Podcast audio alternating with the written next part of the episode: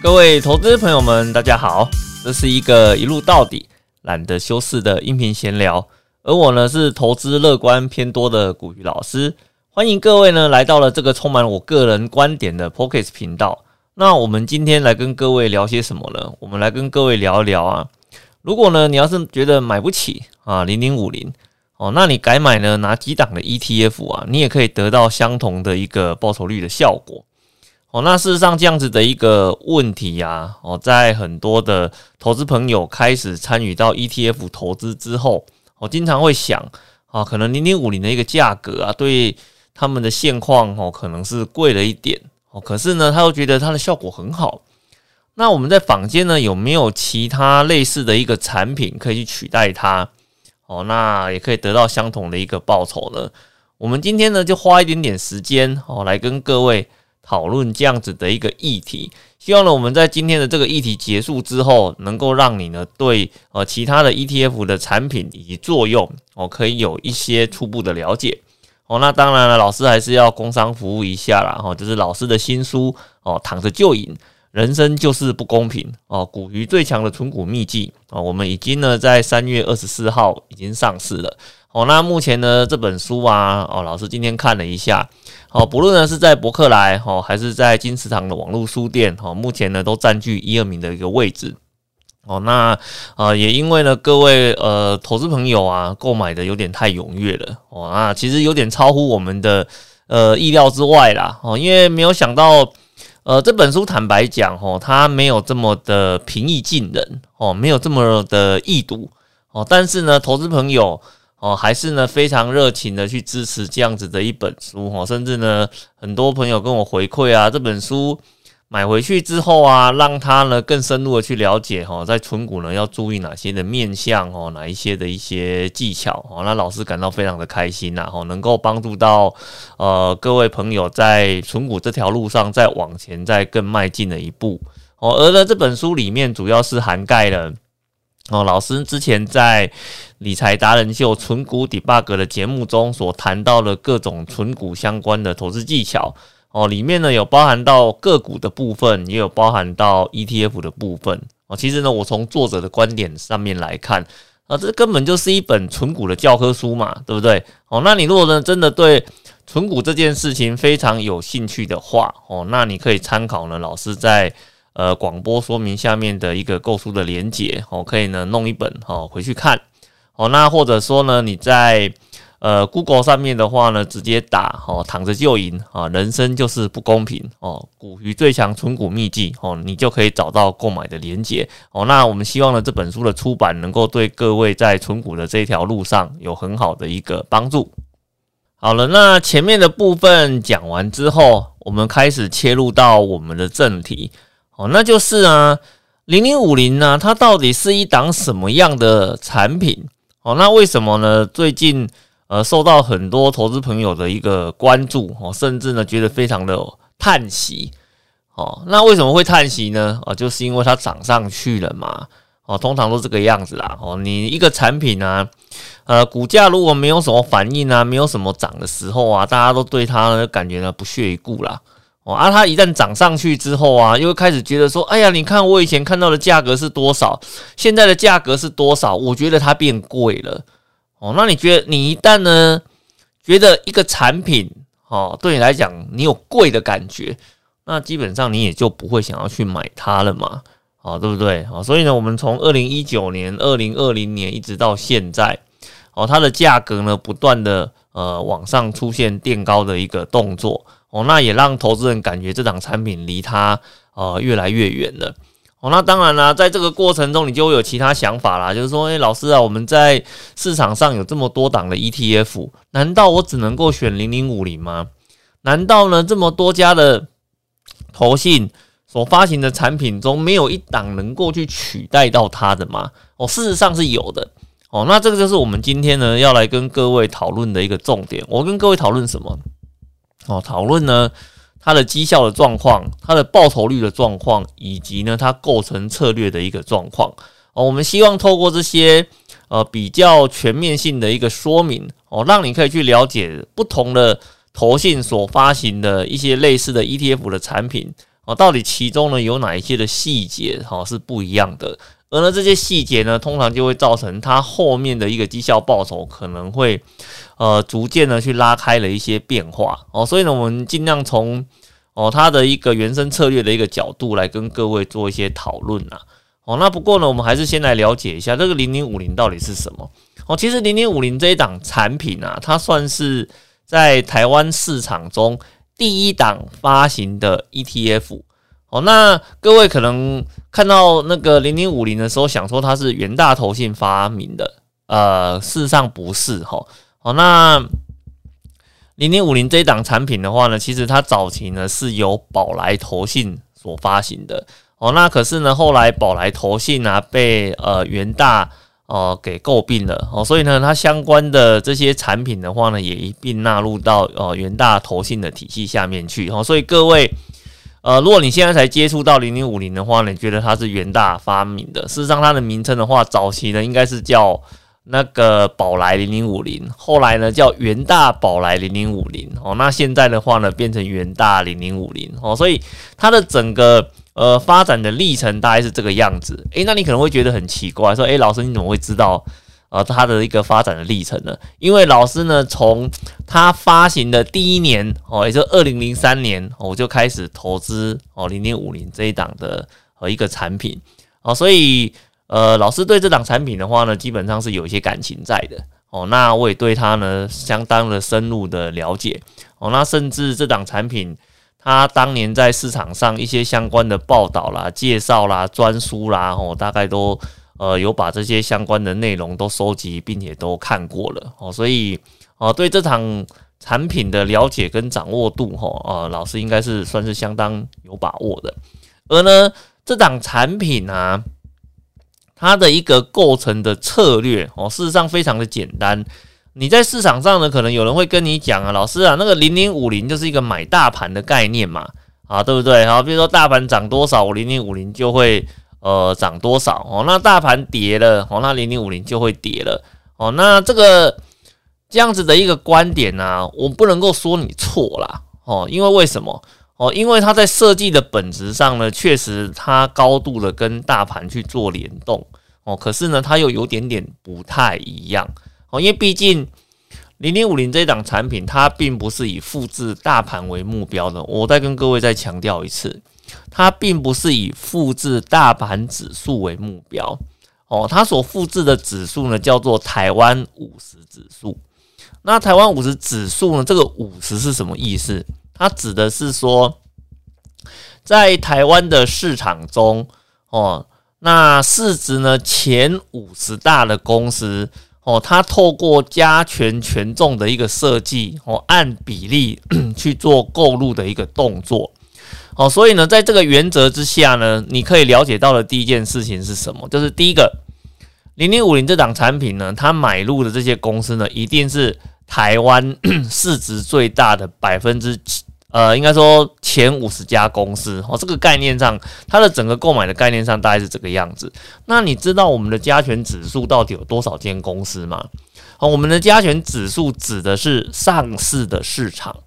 那在上市的市场中，大概有九百多家的公司啊。那你就那你可以大概想一下嘛。好，零零五零呢，它只买市值前五十的公司。哦，那可是呢，我们的加权指数的话，它总共有九百多家公司，所以第一个在数量级上面哦，它就一开始就不是一样的。哦，那第二个呢疑问的话是说，诶，那既然数量级差这么多，那为什么他们的涨跌幅的趋势会这么类似的？哦，那这是因为它是采权，呃，我们的加权指数的话，它也是采权重的一个设计。哦，所以呢，基本上。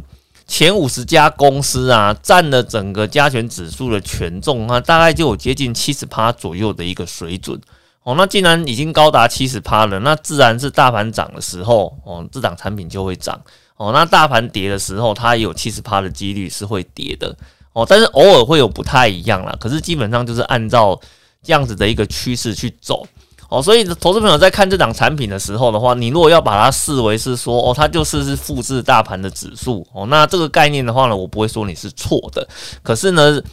呃，就它的整个策略构成上面来讲的话，事实上并不完全是这个样子啦。哦，所以我们在呃这个部分的话呢，帮各位做一点说明啦。哦，因为事实上，它如果只筛选前五十家公司的话呢，它整体的那个报酬表现哦，应该是会呃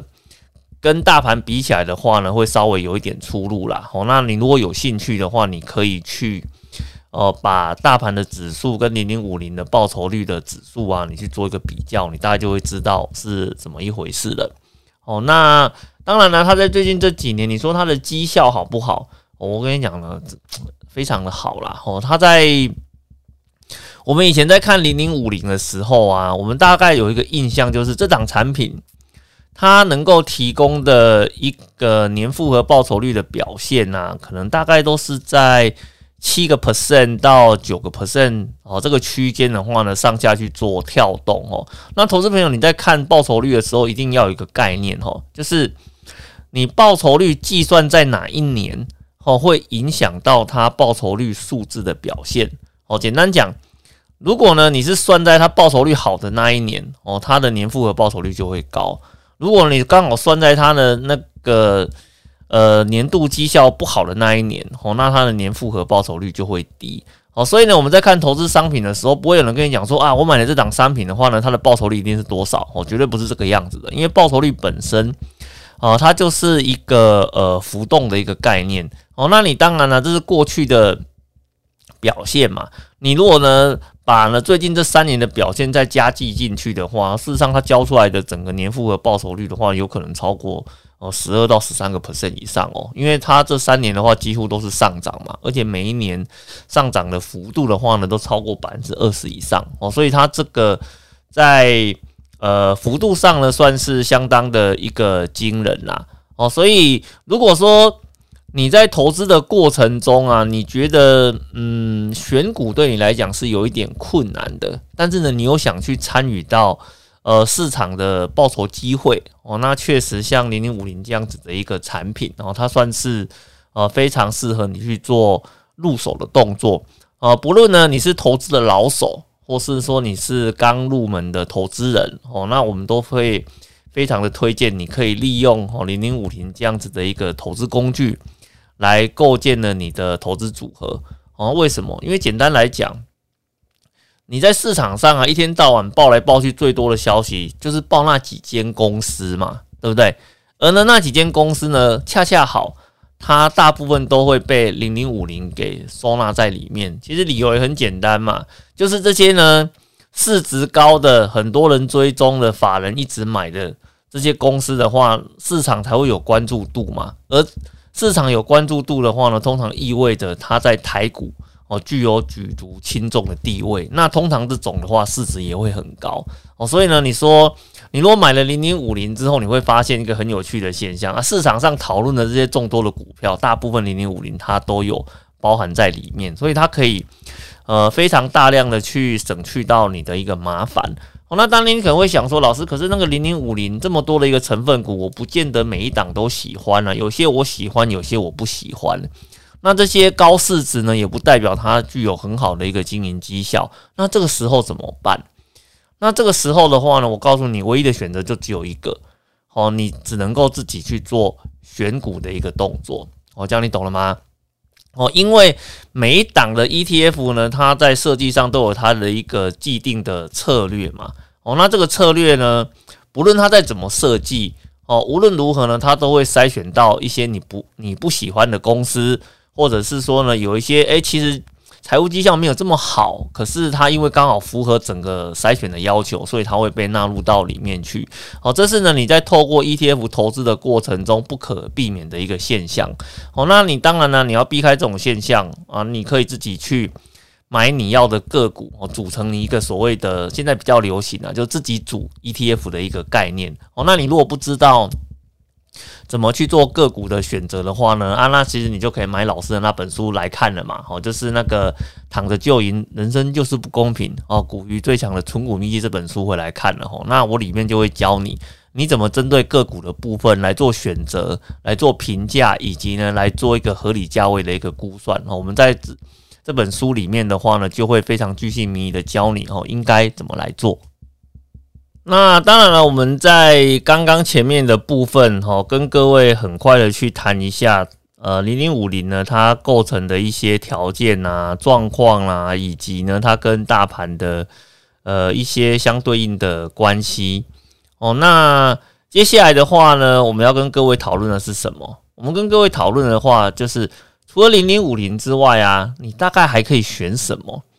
哦，那事实上，我们有一件事情要跟各位说明的是。如果呢，你要买到完全相同的一个产品哦，那有没有？呃，有的哦。只要呢，这档 ETF 呢，它复制的是相同的指数哦，基本上你得到的一个报酬率表现哦，就应该几乎是一样的哦。那实际上在看，可能还是会有一点点出入啦。哦，那这出入的原因的话，大部分就是呃，每档的 ETF 它的本身的费用率是有差异的。我这第一个。哦，那第二个的话呢，会也会因为投信它的一个本身的操作哦，那以及呢 ETF 规模大小的关系，而会有追踪误差的一个现象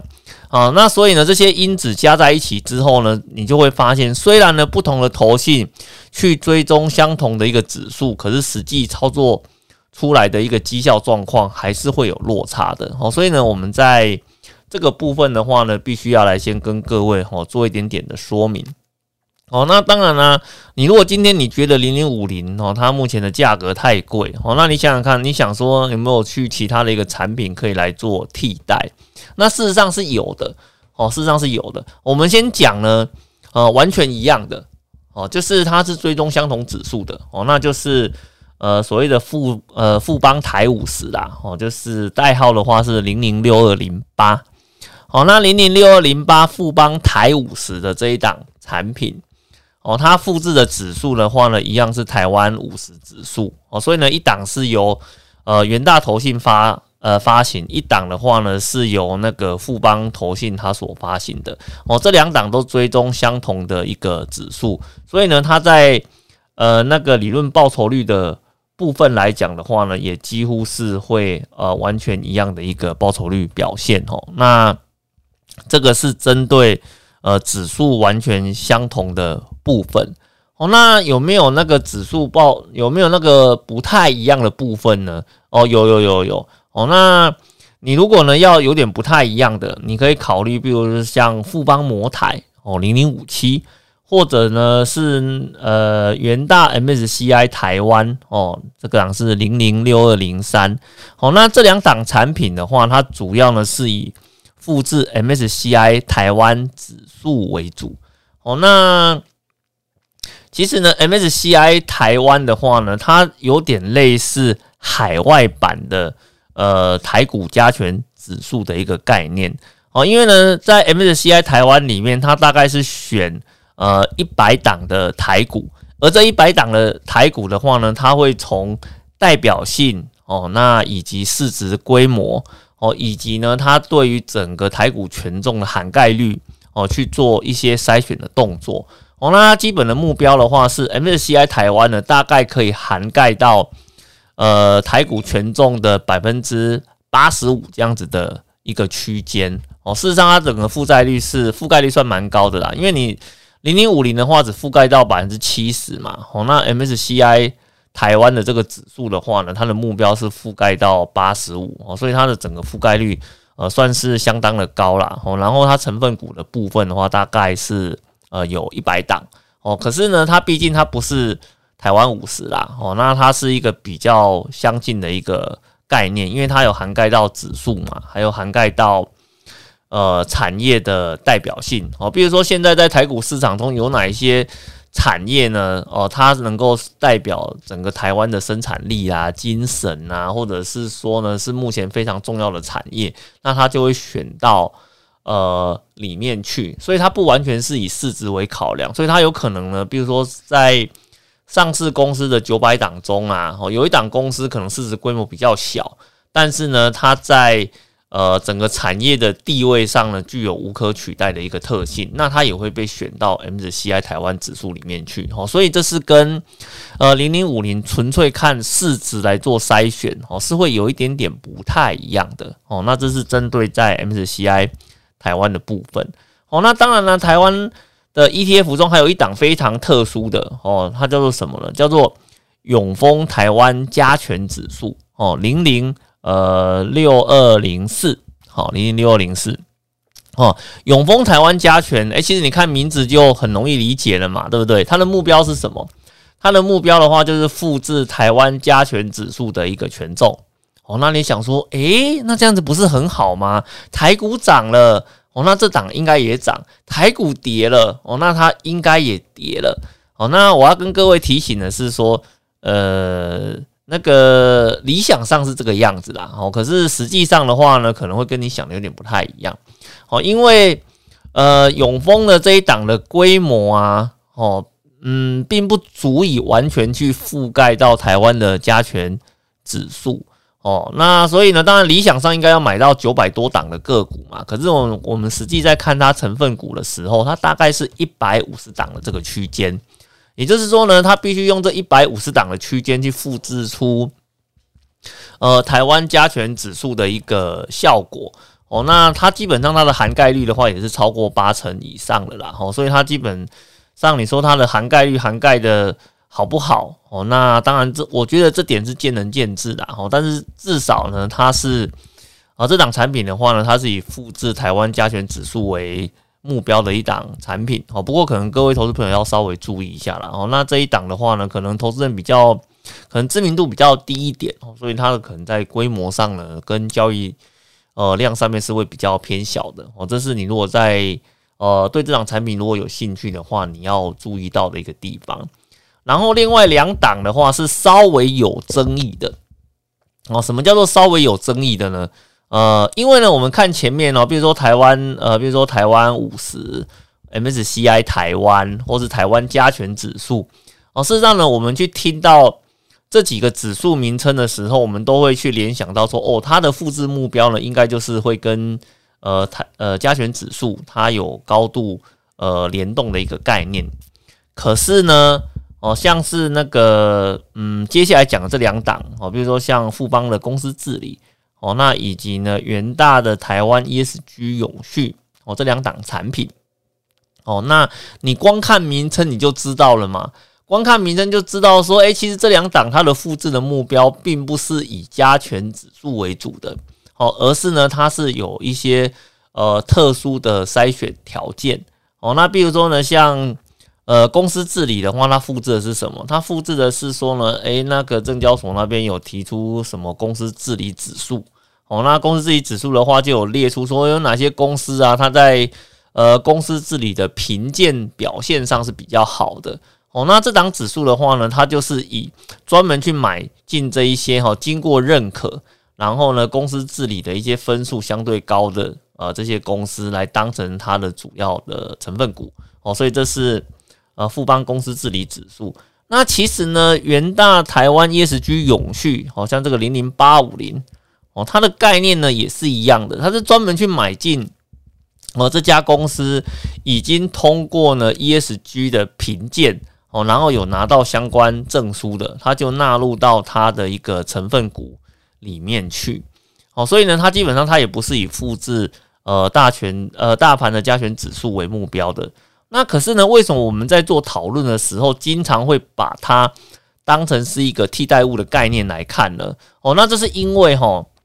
像这个富邦公司治理零零六九二哦，或是呢元大台湾 ESG 永续零零八五零这两档产品的话，它目前的一个标的物哦，基本上都是大型的全值股，因为其实这是可以理解的哈，因为大型的全值股啊，它才会有空去。弄这些什么公司治理的评鉴呐，或是说像 ESG 的一个评鉴呐，那很多中小型的公司啊，他每天都在为他的生存之战而奋而奋斗哦。那这些东西过与不过哦，根本不会去影响到他的一些呃一些的生营运的决策嘛。所以你会发现啊，像零零六九二哦，它虽然不是以复制。大呃大盘的加权指数为主，可是呢，因为它里面都是大型的成分股哦，所以呢，它整个走势的状况呢，也跟大盘哦非常的相似。那其实呢，在呃元大台湾 ESG 永续的话，它也是相同的一个状况哦，那你会去想要去搞 ESG 永续的，不都是那些大公司吗？小公司根本不会想去弄这个东西啊，因为对它的业绩不一定有直接的帮助嘛，对不对？啊，你如果吃不饱的时候，当然是先吃饱为主啊。ESG 对公司来讲，它比较偏向是一个嗯形象的概念呐，哦，就是说呢，我这间公司如果拿到 ESG 认证的话呢，代表呢我在一些环境啊、气候保护啦、员工的劳动条件上面来讲呢，都有一些高度的评价嘛。哦，那我觉得这个东西是大公司哦，它注重这种所谓的外部形象哦。那当然，实际上来讲呢，他们可能他们也在这边做出了相当多的一个努力啦。哦，那当然，你如果有拿到 ESG 认证的话，就是一个锦上添花的概念，但是并不会因为说你没有拿到这个证书，你就不去做嘛。所以呢，我们在看。成分股的时候，事实上绝大部分的公司哦，有纳入到有拿到 ESG 认证的，大部分也都是大型股哦。那既然那状况就一样啦，富邦公司治理里面一堆大型股啊，ESG 永续里面一堆大型股哦，那当然你整个呃股价走势的状况的话，就会跟加权指数有高度的一个类似哦。那可是呢，也因为如此，也因为它的策略本身不是以复制。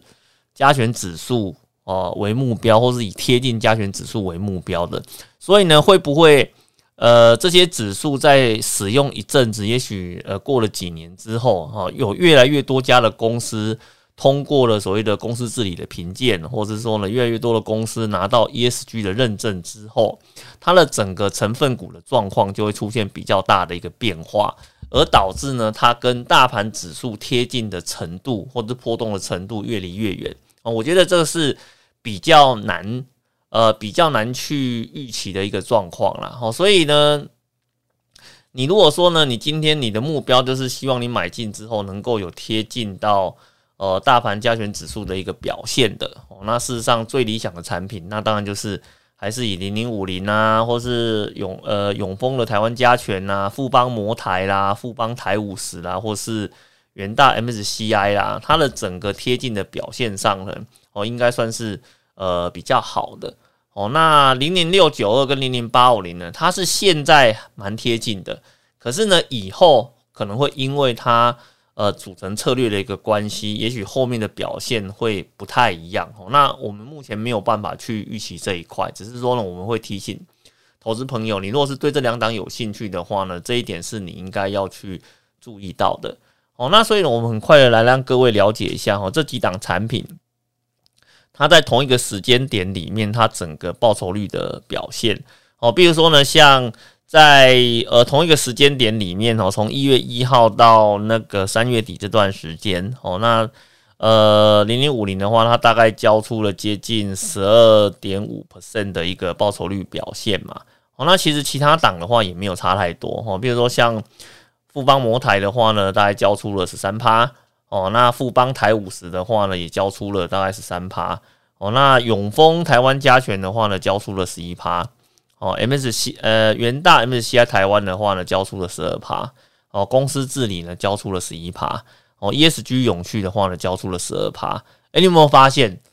事实上报酬率很接近嘛，对不对？对呀，哦，就是因为它报酬率很接近嘛。所以呢，我们才会跟你讲说，你如果觉得零零五零很贵，你可以从其他档的产品去做下手的一个动作。因为其他档产品的话呢，事实上它因为发行时间的关系，哦，它的一个呃起始的价位呢，跟零零五零是不太一样的。所以它目前呃虽然价位比较低，可是呢，你若投入相同资金的话呢，你得到的报酬率并不会比较差哦。所以呢，你可以去考虑。哦，零零五零太贵，你就会考虑呢，从其他档的产品去做着手的一个动作。哦，那我相信呢，你应该可以从其他的产品中找到呃适合你的一个 ETF 产品。那通常啊，到了这边啊，哦，事实上投资朋友可能会想问一个问题哈，就是呃，现在的话呢，老师还建不建议投资人去布局到呃零零五零呢？哦，事实上，现在这个时间点会有一点点尴尬哈，因为为什么？哦，因为呢，我们在景气灯号的部分呢，已经亮出了红灯。哦，那你如果说你对于景气循环是有概念的话，事实上，红灯呢，呃，它相当于是一个景气呃过热的一个警讯哦。那景气过热的时候，可能会造成什么问题呢？可能会造成呢，诶，呃，那个民间的物价哈，可能会有通膨的一个现象。哦，那你物价如果出现通膨现象的话呢，那就是代表人民的一个抱怨的程度哦，会大幅度的增加。那通常这个时候啊。哦，政府就会呃开始出手哦，去做各种干预的一个动作。那你可能会想说啊，老师不对啊。如果呢红灯呢代表过热，就代表目前的经济不是正在蓬勃发展吗？那蓬勃发展的话不是很好嘛？那为什么我们要去做压抑的一个动作呢？这个逻辑上好像不太对哈。哦，那事实上哦，你可能要一个概念哈。呃，所谓的发展这种东西呀，我们我们会哦，如果说以政府的观点来看，哈，哦，政府会希望的话，它是一个温和的发展，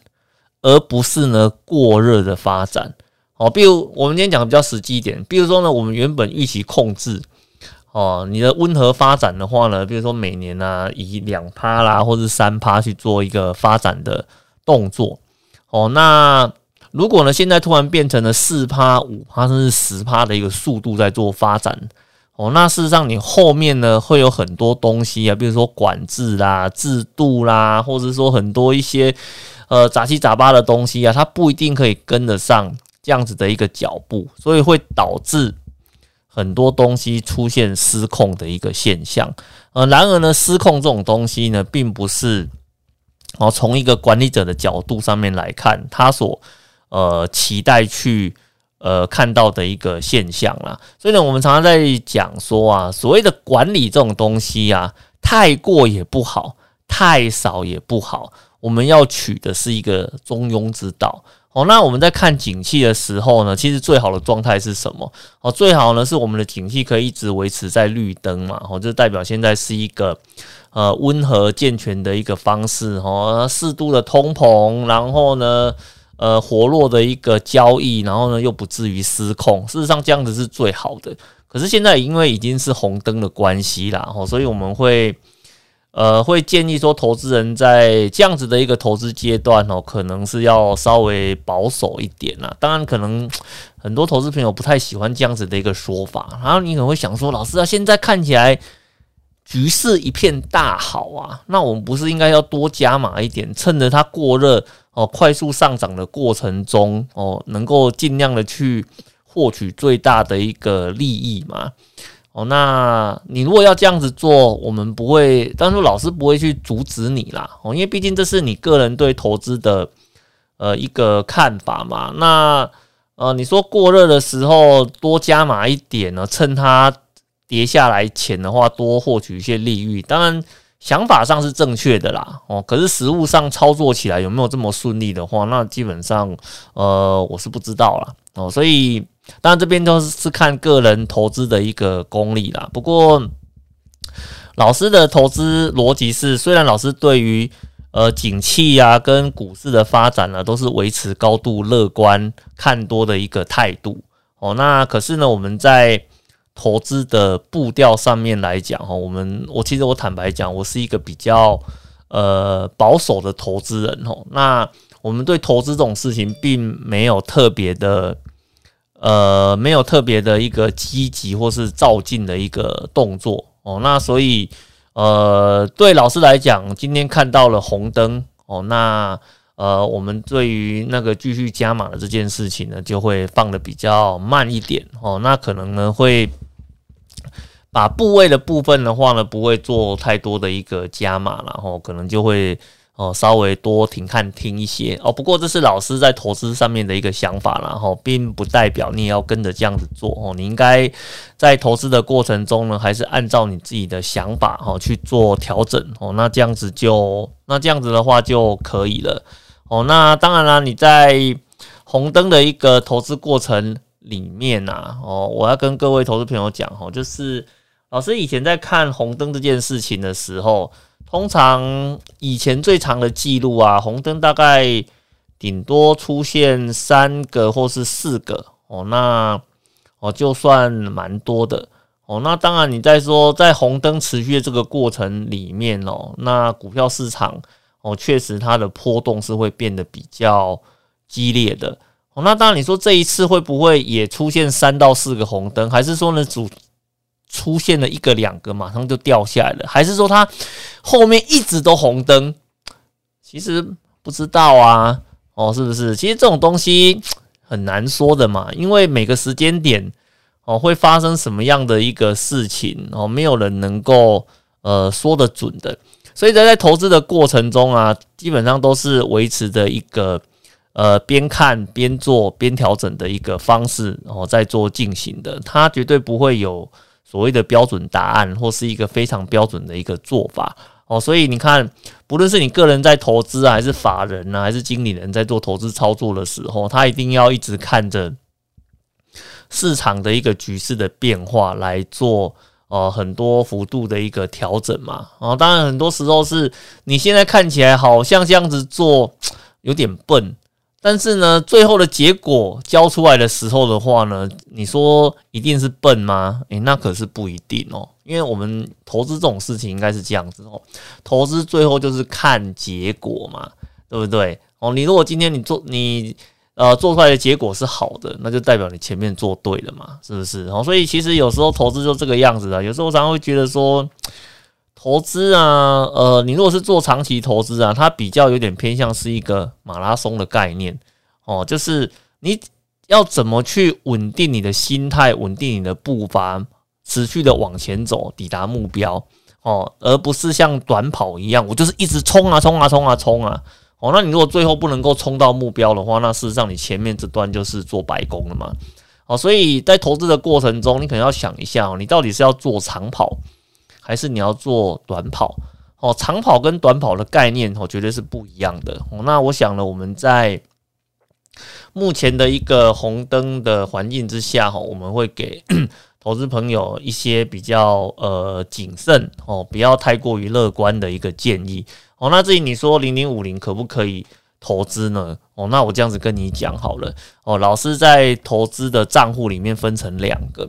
哦，一个的话呢是专门用景气灯号投资。哦，另外一个的话呢是做长期投资。哦，那长期投资的这一块呢，我不会因为现在的灯号。哦，发生了什么样的一个变化，而去呢对我这个部位去做调整的动作，基本上是不会的，买了就买了，我就不会动了。可是呢，我在景气灯号投资的这个账户，哦，那看到红灯的这灯号，呃，已经亮起来了，所以呢，我在这个部分的呃零零五，我在这个景气灯号投资账户的零零五零的部位，我们已经做了很大幅度的一个调整哦。那我想，我在这个部分，我在我的 Press Play 的一个。呃，订阅专栏里面的话呢，有用直播的方式，我来跟各位介绍老师目前的一个做法以及目前的一个状态。哦，那各位如果